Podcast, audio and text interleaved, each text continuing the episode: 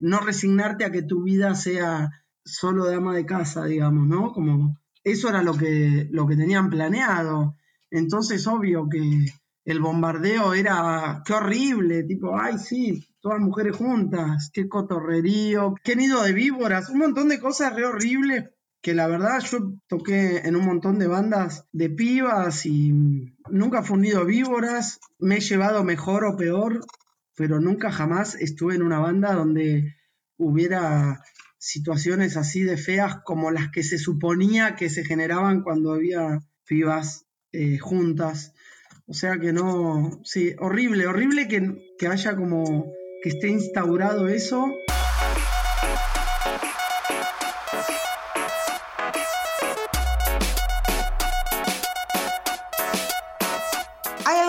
Que ver a un grupo de mujeres divirtiéndose y haciendo lo que más les gusta sobre un escenario? Sus orígenes musicales se cimentaron a base de punk rock, el género que terminó siendo el punto de partida de la banda. Hace años, las cumbia queers vienen pisando fuerte en un ámbito que desborda sexismo y han conquistado los corazones de distintos públicos desde lo más profundo de nuestra Latinoamérica hasta los sitios menos inexplorados del continente europeo. Cumbia, meneo hasta el piso, alegría y feminismo. Un combo perfecto que enciende fiesta y cabezas. Dile que en este tiempo yo no hice más que pensarla, que me falta su sonrisa, que me faltan sus palabras, que no le quiero doler, que no quiero molestarla, que todo me la recuerda, que aparece como... Mujeres y charlas, noches y reflexiones. ¿Somos todos los clichés del mundo? Sí, obvio. ¿Me importa? Muy poco. Nos entrelazamos para unir las dos cosas que más nos gustan, música y feminismo. ¿Y sabes qué? Llegamos para quedarnos, en los podcasts, en los escenarios y en la vida. ¿Qué es el podcast que queremos para mí? Es la síntesis de todo lo que queríamos hacer y lo logramos. Dile que la quiero.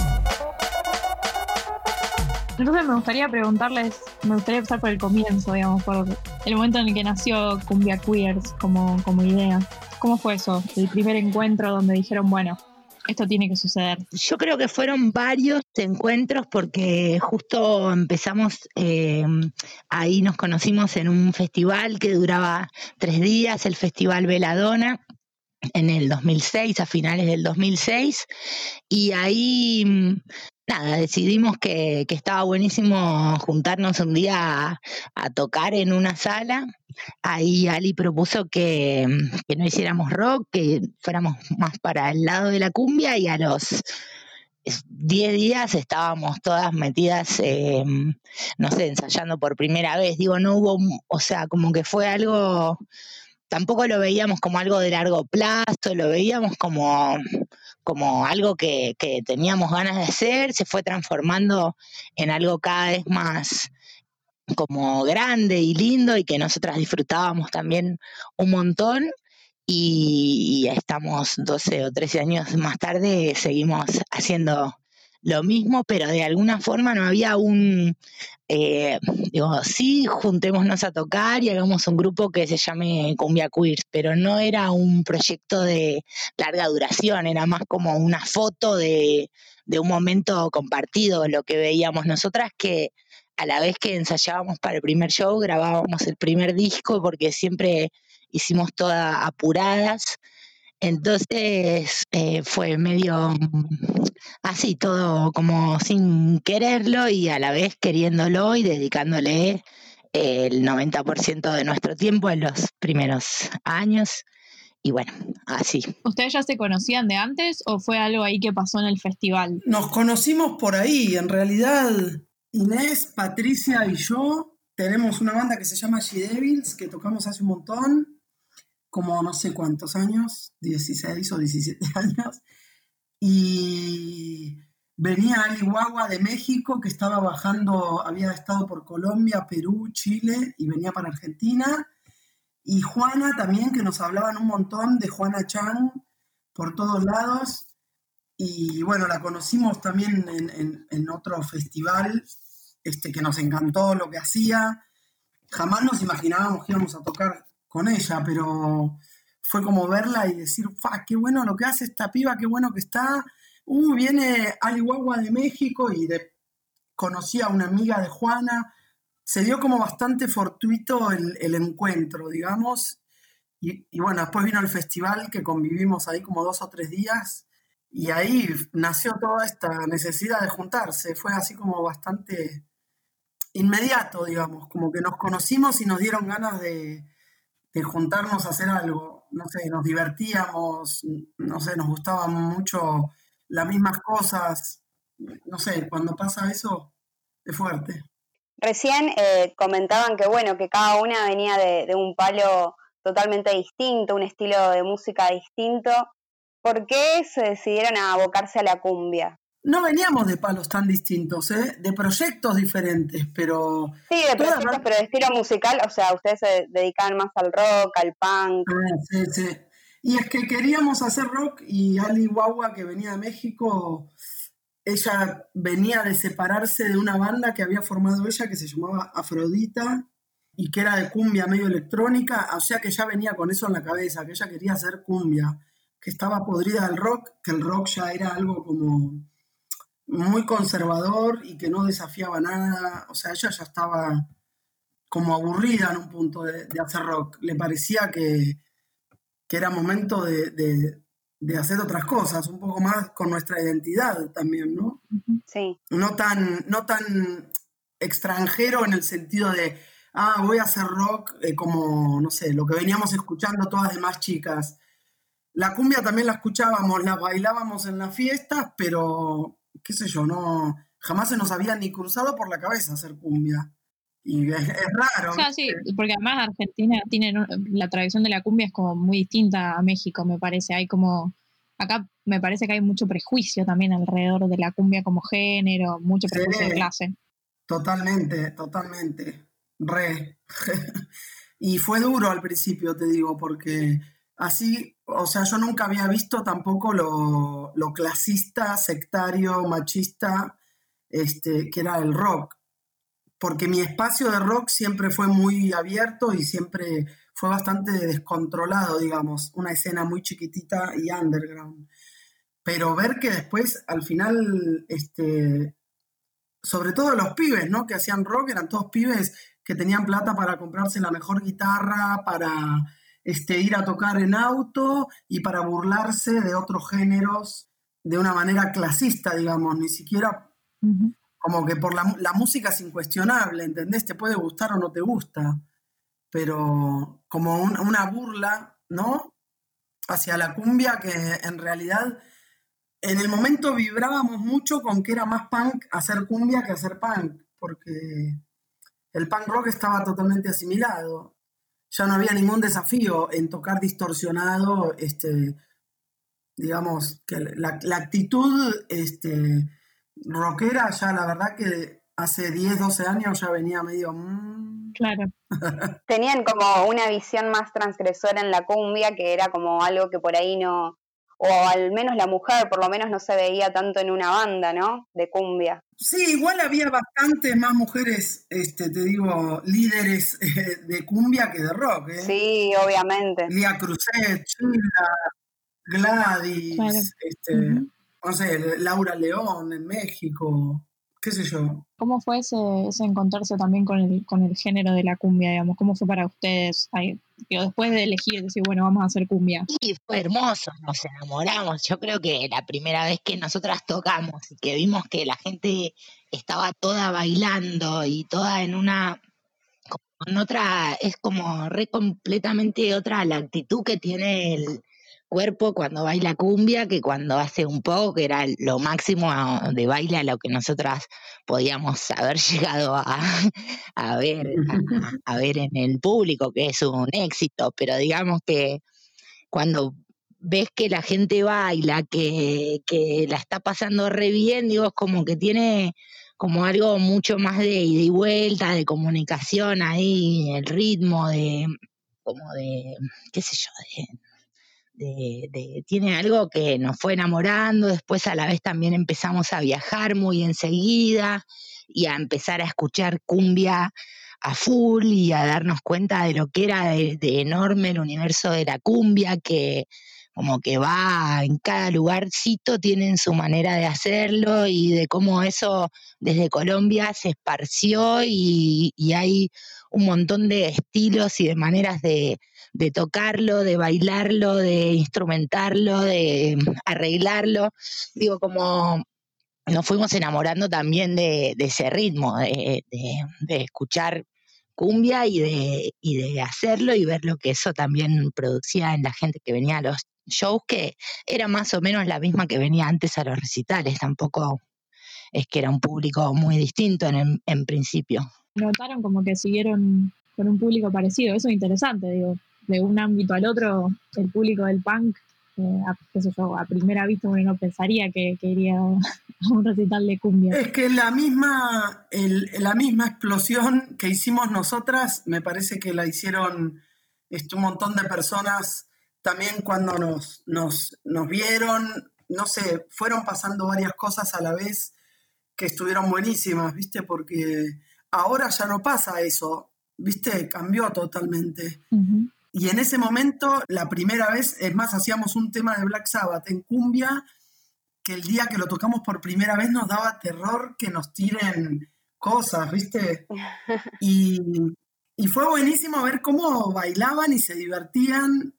Entonces, fue muy loco. En su momento, la verdad que estábamos muy sorprendidas y, un montón de gente también decían, nunca me imaginé que iba a bailar cumbia. O sea, era como que estábamos eh, aplastados por un prejuicio inmenso que fue liberador este, poder, como que fue muy a la risa al principio en la banda. Y todo el mundo se divertía y nos divertíamos un montón y estábamos re bailando unas super cumbias y terminábamos de tocar las versiones en cumbia de temas clásicos de rock y después poníamos cumbias para bailar y todo el mundo se quedaba bailando cumbia. Entonces, evidentemente era todo una, una coraza re este, malísima que teníamos y que creo que fue muy liberador poder romper eso y, que ahora se vuelva también, no sé ahora por ahí si no está volviendo un poco más, este, a ponerse un poco más milico el rock de vuelta, pero no sé, para mí fueron como 10, 12 años de liberación total, de gente bailando este, temas, no sé, de White Stripes, Los Redonditos de Ricota, Damas Gratis, Gilda, las Cumbia Queers, este, la Delio Valdés y Nirvana. No sé, como que estos años a todas las fiestas eh, que, más o menos asistimos, era una mezcla de músicas y de bailes este, muy, muy zarpada. No sé ahora qué pasará. es un misterio, ¿viste? Después de esta cuarentena que... Claro, sí. ¿Qué habrá pasado con todo ese camino que ah, se había abierto? Sí, además cuando ustedes empezaron todavía no existían todas esas bandas que surgieron después que hacían covers eh, también, que hacían todos covers en español, versión cumbia, como hago porni, todas esas cosas. Eso, eso vino mucho después. Sí, eso, eso fue, para mí fue doloroso también cuando surgieron, pero bueno. Supongo que hay gente, debe, debe decir lo mismo alguna gente de nosotras. Pero bueno. La moral prohíbe que nadie proteste. Ellos dicen mierda y nosotras amén, amén, amén, amén, amén, llueve. Podés encontrarnos en Instagram como el podcast que queremos, en rock.com.ar o en nuestra web www.elpodcastquequeremos.com.ar.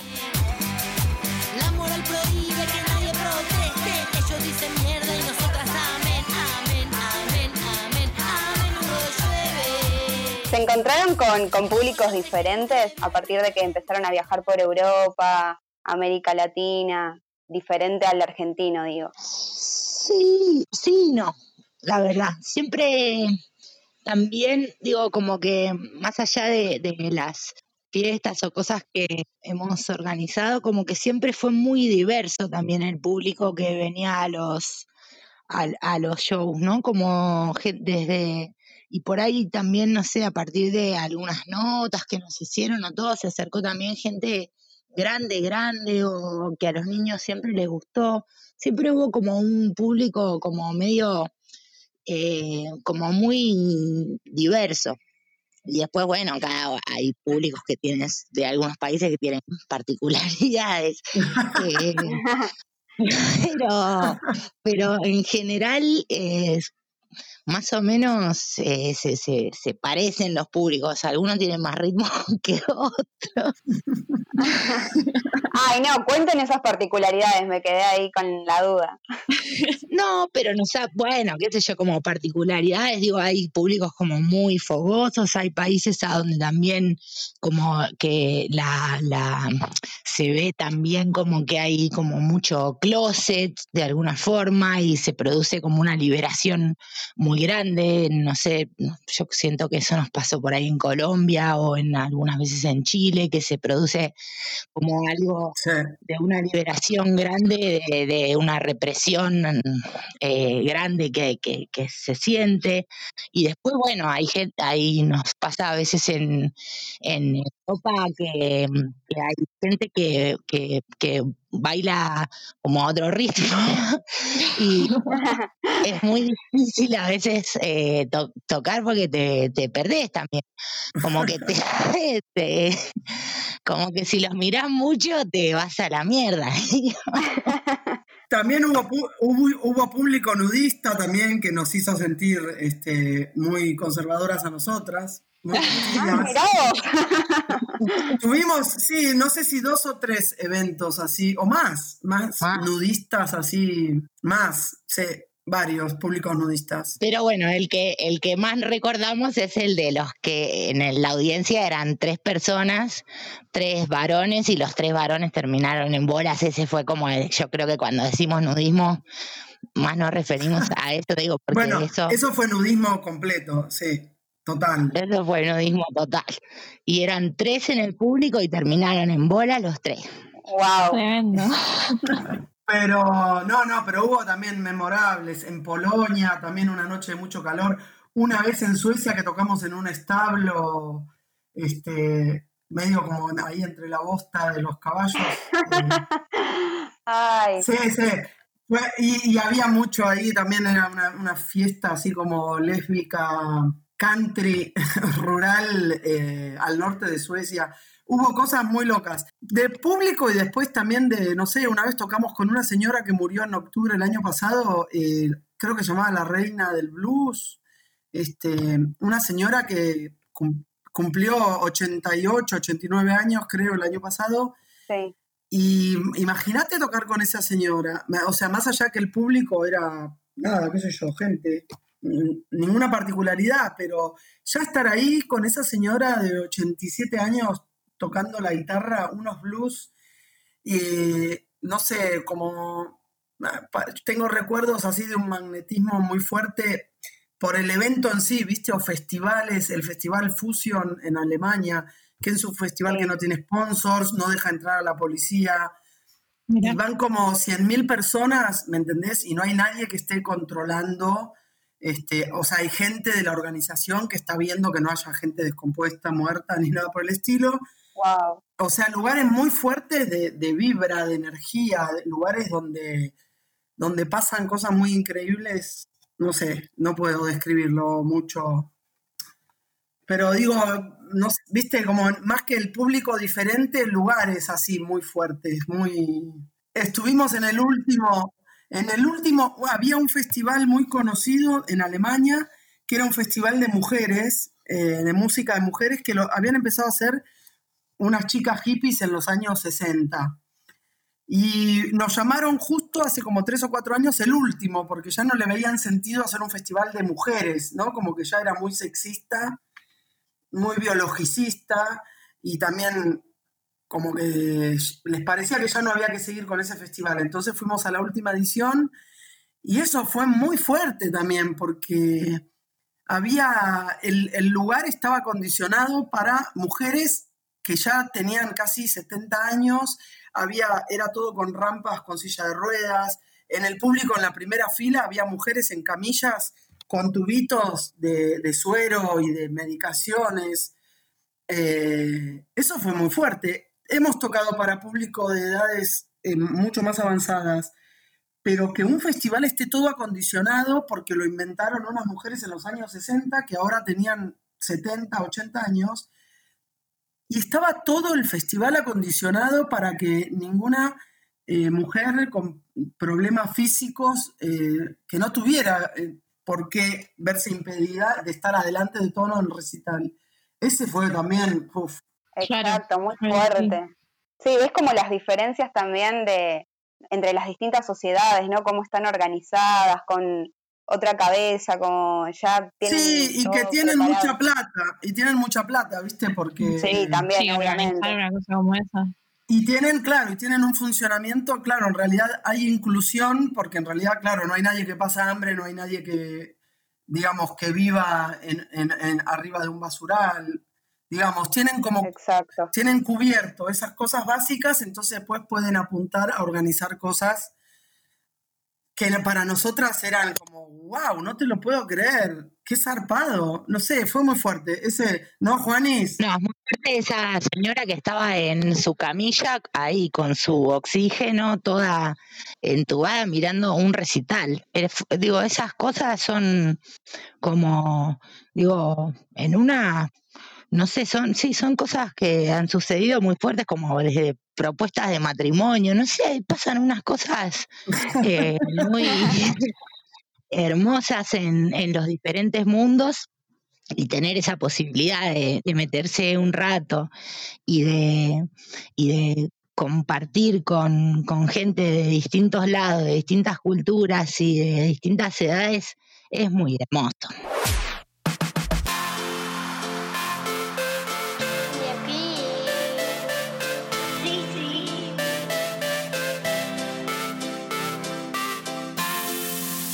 No es que lo hacen porque tienen la plata, digamos, lo hacen porque están incluyendo un montón de gente y de situaciones que nosotros acá, por ejemplo, no estamos por ahí tan acostumbrados a que, a que sea así inclusivo. Pero te hacen un festival en medio del campo, en un lugar perdidísimo y, y se llena de gente y se van tres, cuatro días a acampar. Digo, es como que también Sí, es eso de viajar, ¿viste? Ves cómo hay otras costumbres, hay otra forma de moverse, hay otra, eh, no sé, todo. Es que está buenísimo viajar y ver también cómo se hacen las cosas en otros lados, cómo son en México, en Chile, en Argentina, en Uruguay, en Suecia, en Alemania, en, no sé, en Chicago. La verdad que tenemos mucha suerte de poder haber viajado por un montonazo de lugares y no sé, sí, y nos han pasado cosas muy locas. Estuvimos en Chicago en un, en un barrio mexicano y entramos a una cantina como de las películas y había Ay, un me muero, señor. me encanta. No, no, había un señor que se había ganado eh, la lotería y estaba invitando cervezas sin parar y nosotras no teníamos ni un dólar partido al medio y entramos al bar y estábamos viendo las cervezas más baratas que eran todas horribles, es como Budweiser, cervezas muy, muy livianitas y empezaron, no, pues que este cabrón se ganó la lotería y que está invitando rondas y rondas y rondas y rondas y rondas y tomamos 154 mil cervezas y era toda una cantina de, de gente que estaba escabeando a morir porque había uno que había ganado la lotería. O sea, no sé, eh, me vengo No, qué buena onda. Sí, no, no, no, no, no. Después, Aparte no, caer ahí justo. no, y después fue en otro lugar, fuimos también a otra cantina, que había un señor que cumpleaños. ¿Cómo era, Juanis? ¿Te acordás? Alfredo Jiménez, ¿no? ¿Cómo era el nombre del señor? ¿Estás ahí, Juana? No, no está Juana. Juana. Bueno, no sé, Rafa Jiménez. El cumple de Rafa Jiménez que se transformó en una canción después. Y encima había una persona que organizaba los recitales que trabajaba en un hotel, no sé, de mucha categoría. Eh, trabajaba, no sé si en la cocina o en limpieza. Entonces él había conseguido las habitaciones en un hotel super mega cheto en el centro de Chicago y parábamos ahí. Y nosotras en ese momento hacíamos la cumbia zombie y salíamos todas pintadas de zombie, con sangre chorreando, la ropa toda rota. Era el último tema, terminó el show, nos tomamos unas cervezas, no sé, en alguna de estas cantinas que si no era un cumpleaños con mariachis, había otro que se lo ganó la lotería, todo así. Llegamos al hotel y había, me acuerdo, unas chicas en el ascensor este, que hacían trabajo sexual por el hotel y estaban muy elegantes, eh, así unas divas totales, nosotras habíamos perdido de vista nuestro aspecto. y nos decían, ¿qué pasó? ¿De dónde vienen? De tocar. Y decían, ay, yo diría que de matar chanchos. No, estaban como que no nos habíamos dado cuenta ni a dónde íbamos a dormir, ni dónde estábamos, y íbamos cargando nuestros instrumentos y estábamos todas como chorreando sangre con ropa rota. Y igual, como la gente del hotel, nadie se sorprendió, no sé qué pasó, pero nos movíamos allá adentro como si fuéramos, no sé, gente que está de turismo en, en Chicago y claramente no, no, Pobre chico, sí, no sé si después lo despidieron de su trabajo porque la Ay, no. no. Los dos años por la duda. hicimos, hicimos todo lo peor que se podía hacer así en un hotel de mucha categoría, hicimos todo mal, todo, sí, un desastre. Bueno, pero lo pasamos muy bien, muy divertido, la verdad. Teníamos como muchos prejuicios también con Estados Unidos y no queríamos ir, este, como que nos parecía que no había que ir para nada a Estados Unidos. Y bueno, al final, después de muchas discusiones entre la banda, decidimos ir igual y la verdad que fue muy divertido. Sí, ahí vamos descubriendo lugares y, gente que arma cosas también así, como a pulmón, como puede, y misteriosamente consiguen unas cosas increíbles y, y a veces también paramos en casa de gente alucinante. No sé, Sí, tan. Empezás a hacer, viste, la, sin querer la cabeza empieza a hacer como flashes de cosas así muy buenas.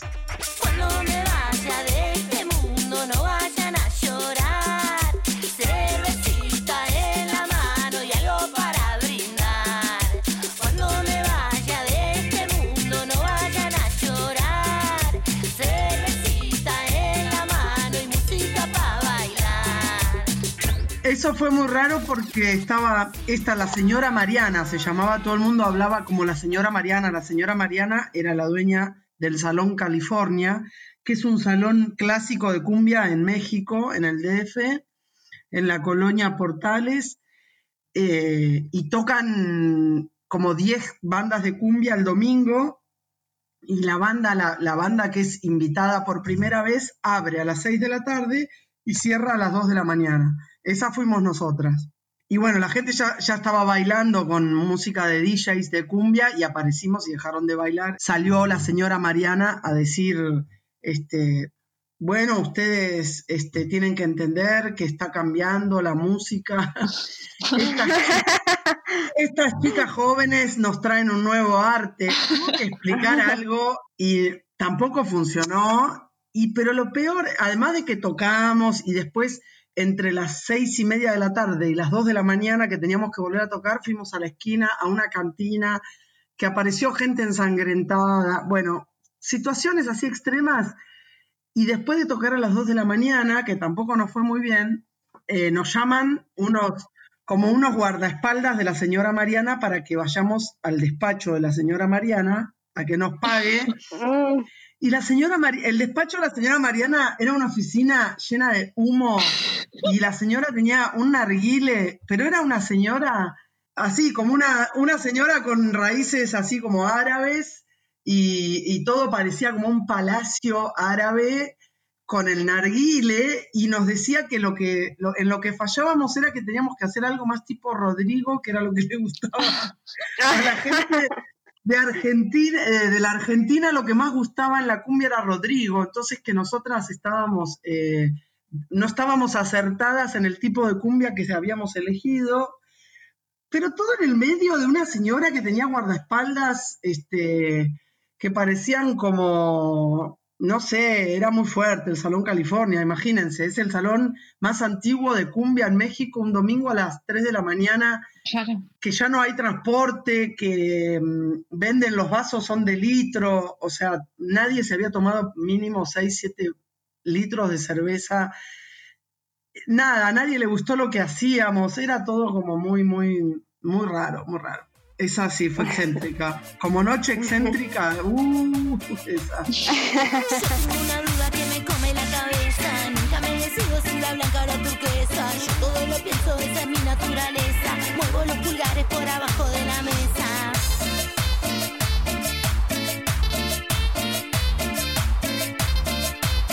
Y a nivel de, digamos, de la escena musical acá, de, de la cumbia, por ejemplo, acá, ¿cómo fue la experiencia, digamos, con, con otros artistas? Siempre nos tiraron muy buena onda, eh, cosa que también nos sorprendió bastante. Con una de las primeras personas que nos vio, digamos, de la cumbia fue Pablo Lescano, que nos vio en Niceto, en la fiesta CISEC, que era también la primera fiesta que mezclaba cosas de cumbia más tradicionales con, con personas que estábamos haciendo cumbia en esa época, que sería el 2010, 2009. Eh, y ahí nos vio Pablo y, bueno, a- al toque nos dijo que vayamos a grabar a su casa y bueno, fue alucinante. También es todo un periodo que para nosotras también fue de mucho aprendizaje, nos llevó a verlo tocar a millones de lugares, nos cargaba en la camioneta así, tipo de gira una noche, pa, pa, pa, pa, pa. Eh, después nos llevó a su estudio con su mamá, con su familia, nos mostró todo, todo, cómo hacía todo, nos grabó. Después lo llamamos para que nos produzca un disco, pero él fue lo más de lo más. Y después fuimos conociendo gente también ahí en el Salón California, eran todas bandas clásicas de cumbia, no sé, Los Diablos Rojos, este, Luis Ornelas, hemos tocado con Los Palmera, con Malafama, con Ariel el Traidor y los Pibes Chorros, gente que nos gustaba lo que hacían y que estuvo bueno compartir y qué sé yo, y después, no sé, sí, hemos, así como nos hemos cruzado con varias bandas de cumbia y creo que con todas tuvimos buena, no sé, nos han tirado buena onda, ¿no? Soy la gobernadora viral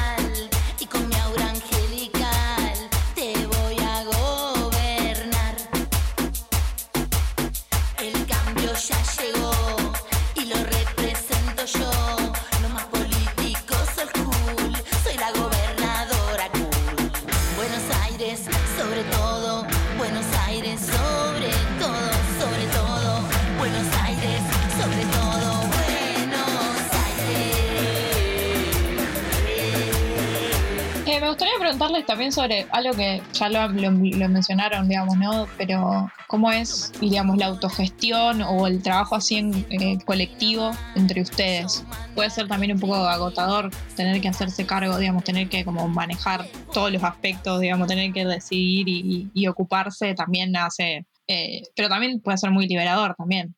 Digo, no, no, no, no dependés que alguien te diga exactamente qué es lo que tenés que hacer. Es que es así de ambivalente, creo que igual nos resulta mucho mejor, digamos, la ambivalencia, en un momento la balanza tira más para el lado de que, de que nos gusta más, digamos. eh, en los momentos, digamos, sí, hay momentos de tedio porque por ahí no nos ponemos de acuerdo y hay un montón de conversaciones y discusiones y no avanzamos. Eh, y bueno, pero también hay momentos así como cuando las cosas salen bien, son alucinantes, cuando mm, las cosas salen mal también, porque igual está todo repartido y estamos siempre haciendo lo que estamos de acuerdo todas. Entonces, cuando algo sale choto, no es que, ah, viste, porque nos obligaron o porque alguien nos llevó a hacer tal cosa, es como, uh, la repifiamos, bueno uh, esto nos salió bien, vamos, brindamos, festejamos. Eh, está bueno también, ¿viste? Como más allá de que a veces es un poco agotador, también está bueno, qué sé yo, no tenemos un peso, no tiene un peso ninguna, eh, nos va bien económicamente y estamos todas, eh, mirá, eh, me compré acá unas zapatillas y salimos todas con las mismas zapatillas. No sé, como mm, también el hecho de anotar las canciones a nombre de todas, por más que algunas, este, por ahí hay una que hizo la canción y las otras aportaron solo arreglos o solo este, gráfica o solo algo más operativo, pero bueno, es como que decimos, bueno, las autoras somos todas. Y sí, a veces unas tienen más de autoría y otras menos. Es como que desde muy al principio decidimos que todas formábamos parte de todo. Y la verdad que para mí es alucinante porque en otros grupos que sí estoy, de estudio, de cosas así, para mí es un infierno porque, nada, como que digo, uy, no, qué pesadilla, porque es gente con la que no tengo tanta afinidad o gente que termina eligiendo algo que yo estoy pero radicalmente en contra de lo que decidieron. Y eso con las cumbias no pasa, es como que más allá, si vos te parece que algo no está bueno y las demás les parece que sí está bueno, cedes y nunca te queda la sensación de ¿por qué? ¿Por qué cedí? Al contrario, siempre es como, ah, buenísimo, bueno, joya, viste, menos mal que no tenía que decir yo sola porque este, hubiera elegido el peor camino. Claro. No sé, me parece que se complementa todo bastante bien y para mí por lo menos el resultado es alucinante, me encanta cómo resolvemos siempre las cosas, me gusta. En el principio fue look y tiro escenario. Voy con mi pandilla haciendo lo necesario. Voy haciendo más arengando a la gente. Hoy en una llena y la chica está caliente. Sintiendo el sabor del señor Santo Pit. Soy más milagrosa que el gauchito Pit. Que. Y hay tanto prejuicio a veces sobre las mujeres cuando se juntan. Siempre, yo me acuerdo a mí siempre de chica me decían que las mujeres eran más complicadas y que por eso no nos podíamos juntar y qué sé yo. Y como a veces digo, esas cosas funcionan en contra y no, y no permiten estas cosas, ¿no? Que, se generen estos proyectos así de cooperativos, que, está bueno, la verdad está buenísimo lograr algo de eso. Y se nota además, me parece. Digamos, creo que también se nota en la, la puesta en escena, todo. Creo que o sea, creo que también hubo una, voluntad expresa de que las mujeres no se junten eh, ni salgan de la casa en un punto. Claro. O sea, es bastante nuevo. No sé si empezó a pasar en los 60 que se pudo empezar a ir a la, a la universidad, estudiar, trabajar, salir, este, que no resignarte a que tu vida sea solo de ama de casa, digamos, ¿no? Como eso era lo que, lo que tenían planeado. Entonces, obvio que, el bombardeo era, qué horrible, tipo, ay, sí, todas mujeres juntas, qué cotorrerío, qué, qué víboras, qué nido de víboras, un montón de cosas re horribles que la verdad yo igual desde que empecé a tocar, toqué en un montón de bandas de pibas y, o sea, nunca, nunca fue un nido de víboras, eh, me he llevado mejor o peor, pero nunca jamás estuve en una banda donde hubiera situaciones así de feas como las que se suponía que se generaban cuando había pibas eh, juntas. O sea que no, sí, horrible, horrible que, que haya como que esté instaurado eso. Hoy justo tuve una situación muy fea. Yo estoy también rindiendo unas materias y en un grupo de WhatsApp de la facultad este, se quejan de la profesora y qué sé yo.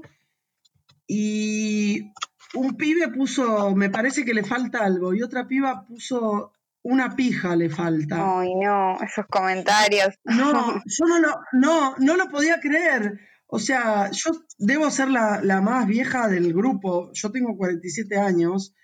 Eh, hay un par de personas que yo veo que tienen, por ahí rondan los 40 y después es toda gente de 20. Obviamente que me arruinó el día, yo leí eso a las 11 de la mañana, que es cerca del horario en el que me levanto, me, arruinó el día. Sí. Aparte, soy la que siempre en los grupos, tipo, ¿cómo podés decir eso? ¿Cómo podés tener ese pensamiento tan horrible? No lo puedo creer. Es como que también esto de estar entre, no sé, las cumbias, la gente que organiza fiestas y que nos invita a tocar, viste, ya hemos logrado como una red eh, que no vas a escuchar algo así. No vas a escuchar lo que le falta es una pija a esta chabona. Yo no sé. Claro, sí, te desacostumbras. Hace mucho que, no escuchaba algo así. Claro, no tengo televisión, por suerte, así que ese tipo de cosas no las, no las recibo. Y hoy fue como un golpe así en la nuca. Tipo, ¿cómo eh, hay gente que todavía dice esto, hay pibas que dicen esto. Qué tristeza, qué mal. cuando pensás que todo está cambiando y que todo este, tomó otro, bueno, no. Lamento, yo me enteré hoy, disculpen, estoy muy choqueada, por eso lo compartí. Pero porque me parece un atraso. Sí, te das cuenta que falta todavía un montón. Claro, me parece como, viste, eso como decir, ay, ay, son todas mujeres, ay, qué nido de víboras. Tipo, ¿qué? Claro.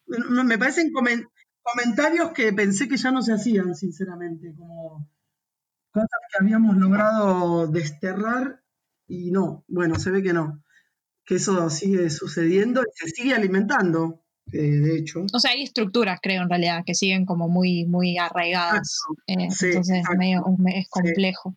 Exacto, es como que alguien, una, una piba, o sea, que, que se planta a decir lo que le parece algo así con firmeza, dicen lo que le falta es una pija, este, donde se juntan cuatro, cinco, seis pibas a tocar, este, es un nido de víboras, o si se juntan cuatro o cinco a hacer arte, eh, o sea, sí, es muy loco eso, ¿no? Como que todavía hay una estructura que no, que no se aguanta, no se aguanta que nos juntemos, que, que nos expresemos. El, año pasado me acuerdo que la escuché a Pat dar una charla, eh, yo soy de Rosario, y dio una charla, me acuerdo con Barbie Recanati, hablaban de esto, de la cuestión de, de- de las escenas independientes y, y lo mainstream, digamos, y, y esa tensión ahí. Y me acuerdo que Pat dijo algo muy interesante que era como, bueno, hay que como poder encontrar un punto medio ahí entre, entre crearnos espacios, sé yo, por ejemplo, Festival de Mujeres, digo, crear nuestros propios espacios y no nos los dan, pero al mismo tiempo es muy difícil también eh, no querer intentar cambiar lo otro, digo, la estructura que después genera esta- estas cosas, digamos. Eh, ¿Y ustedes cómo eso, cómo lo ven? Esa, esa tensión ahí entre, bueno, dónde posicionarme, digamos, participar, quedarme en lo, en lo- en lo independiente o, querer cambiar un poco más lo, más mainstream. Yo creo que hay que ocupar todo.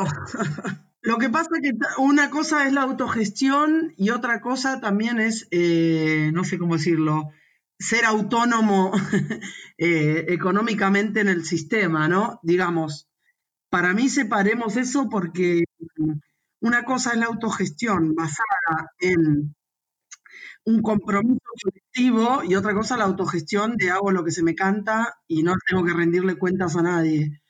Eso es re distinto a somos autogestivas y somos un equipo de gente, de chicas o chiques eh, aguantando lo peor, disfrutando lo mejor y viendo cómo hacer las cosas, de dónde sacar plata, cómo viajar, cómo tocar, cómo grabar, cómo hacer la tapa de un disco.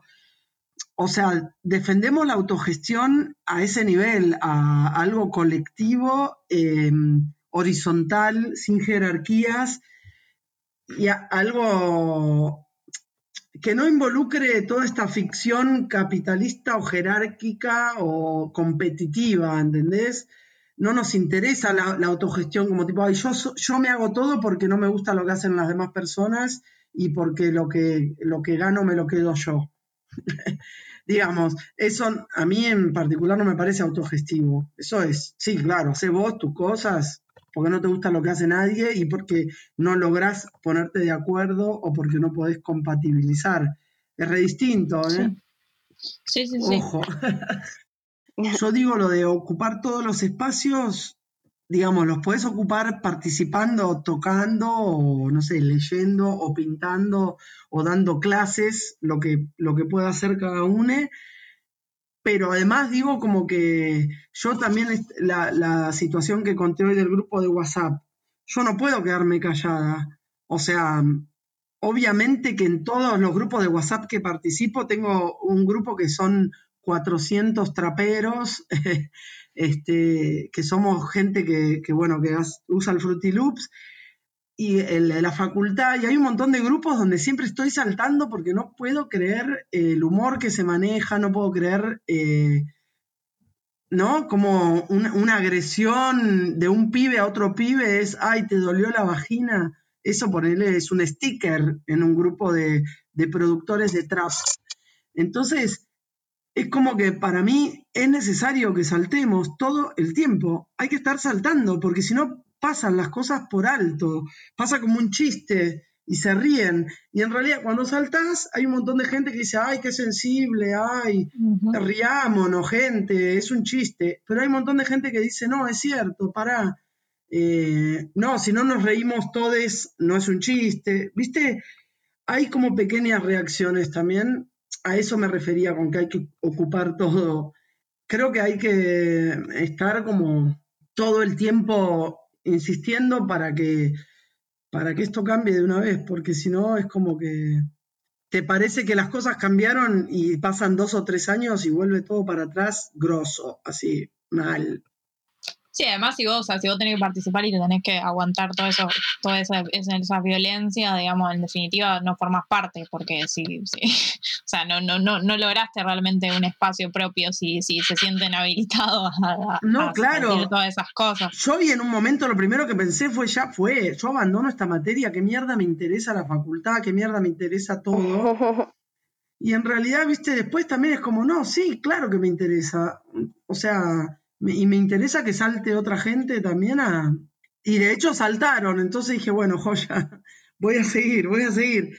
Como que también lo más fácil es eh, irse, ¿viste? Decir, uy, esta gente, qué horrible, me voy. Pará, ¿por qué? No? Si te agarra con la guardia un poco baja, te vas. Pero bueno, si, si alguien te da un poco de ánimos, si alguien te da un poco de ánimo, decís, no, loco, basta de irnos de los espacios por, por sentirnos violentades que se sienta mal la gente chota. Sí, eso, tenemos que, ocupar y, gente todavía mucho más desplazada también, eh, no sé, gente con menos recursos, trans, eh, no sé, hay un, montón de gente que tenemos que, que darles el espacio para que hablen, para que se expresen, para que nos digan cosas que creemos que sabemos y no sabemos. Y, hablando un poco de esto de, no callarse, de salir a ocupar lugares, eh, ¿se siente Cumbia Queers una banda transgresora en la cumbia? No, no nos sentimos una banda transgresora. Em, yo qué sé, no sé. Mira, en realidad como que empezamos medio divirtiéndonos y vimos que, mm, o sea, igual somos todas muy peleadoras no sé, transgresor es algo, yo creo que después al, tiempo que pasó algo, alguien puede llegar a, ver si fue transgresor o no. No creo que seamos transgresoras. Creo que sí somos peleadoras y creo que sí nos molesta mucho la quietud este, o la asimilación tranquila de cualquier cosa. Entonces siempre estuvimos como buscando incomodar, este, cuestionar y creo que lo logramos siempre, con todo lo que hicimos, molestamos a alguna gente, a otra le dimos ganas de pensar, a otros nos pelearon. Y nosotras mismas siempre estamos buscando también, con todo lo que nos gusta, tratar de, de ponerle lo que nos gusta a nosotras. Nunca quisimos copiar algo, ¿viste? Como nunca nos interesó hacer un, género así como se hace. Tiene que tener estos instrumentos, esta base rítmica, la clave es así. Como que siempre nos pareció que nos podíamos expresar como quisiéramos y que estaba bien así. No sé eso, si es transgresor o no, creo que tiene que ver con una libertad compartida que te da así como una soberbia en un punto de que Sí, o sea, si vos te sentís libre y salís a la calle y sos la única que se siente libre, te van a, tirar piedrazos. Ya si sos seis personas medio aparatas que se sienten libres y en un punto fuimos bastante avasalladoras. No sé si la palabra es transgresora, pero sí bastante mm, cuestionadoras.